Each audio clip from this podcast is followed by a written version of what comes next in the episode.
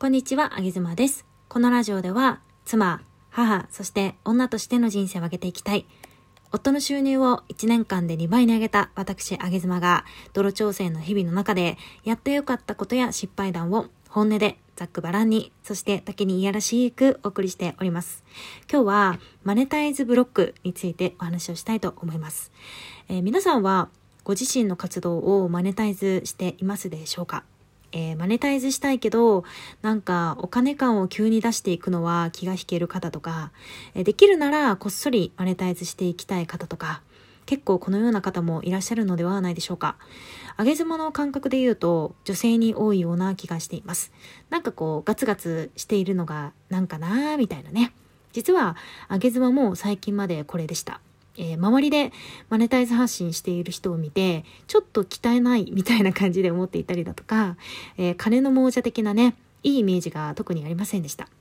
また、えー、お金なら働いて稼げばよくないみたいな感じでも思っていたように思います。まあ、そんな上げ妻が今やマネタイズ、自分の商品みたいなね、スポンサー、収益6桁とか言っちゃってるものですから、不思議だと思います。まあ、ぜひ同じようにもやっていて、マネタイズに踏み出せない方に聞いていただきたいなと思って今日は収録をしております。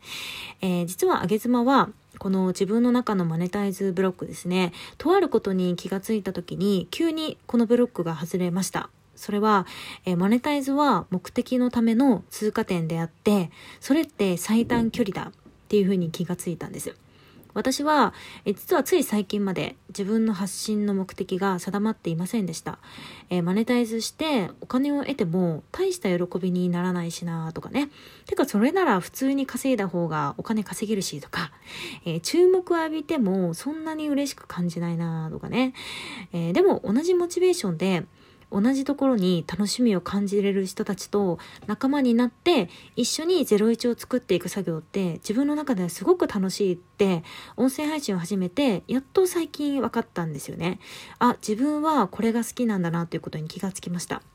で、そう分かった時に、仲間をじゃあ見つけるためには、えー、一人でコツコツと、えー、ホラー穴の奥の方でね、頑張って活動していても仲間って見つからないじゃないですか。やっぱり、あげ妻が自分自身で頑張って、その活動を目立たせていって、発信力や認知を高めていかないと、まだ出会ってない仲間に出会う可能性も大きくならないし、あげ妻のことをそもそも見つけてもらえないですよね。だから、そのためだったら、マネタイズとか、スポンサー獲得とか、収益とか、もうはしゃいで大きな声で言い続けることって、一回やったところで多分全然届かないと思うんで、これは発信し続けて、はしゃぎ続けていかないといけないんだなというふうに思ったんですよね。でそう思えた時に、自分の中でのマネタイズブロックみたいなものがパッカーンって外れてしまって、ああ、もうかっこいいこととかも全然ツイッターで言えるし、なんかそれっぽいことも音声配信で言えるし、あなんなら、うん、言っていろんな人に上げ妻をもっともっと届けていかなきゃいけないんだって、もっとはしゃいで、もっと目立っていかなきゃいけないんだなっていうふうに、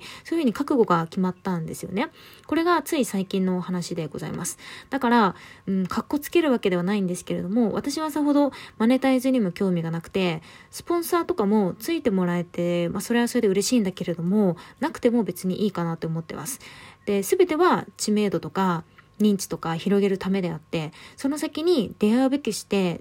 出会える仲間が待っていてくれてるから、そこと出会えるためだったら別に必要経費じゃないかなっていうような感じです。だからね、すごく今は、うん、無の状態でマネタイズについて考えられるようになったし、えー、視野も広くなりました。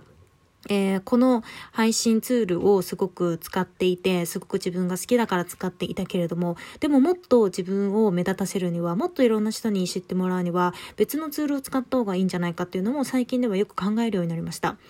なんかこう、硬いね、凝り固まったプライドみたいなものが、さーっと外れてくれたんですよね。うん、皆さんはどんな目的を持っていま、いらっしゃるでしょうか？今目的がない方も私はそれで全然いいと思ってます。なんかその悶々とした時間ってえ絶対に必要だと私は思うんですよね。悶々とした時間を思いっきり悶々と過ごしてみて、周りの人に嫉妬してみて、嫉妬しきった先に見えるものがまた出てくると思うので、まあ、ゲズマは陰ながら、えー、あなたを応援しております。もしよろしければ、無料コンサルなんかもやっているので、そこら辺なんかこう、誰かにね、話してみたいなっていう方は、ぜひご応募のほどお待ちしております。もう大丈夫です。絶対に、うん、あげ妻はね、コンサルに関しては守秘義務の女ですから、えー、そこら辺はご安心いただければと思います。また、悶々としていらっしゃる方も、ぜひその今の悶々とした時間をちょっと苦しいかもしれないけれども、自分に向き合ってみてもらえたらいいかなというふうに思います。ということで、で今日はちょっと過去の上げ妻にじゃないですけれども、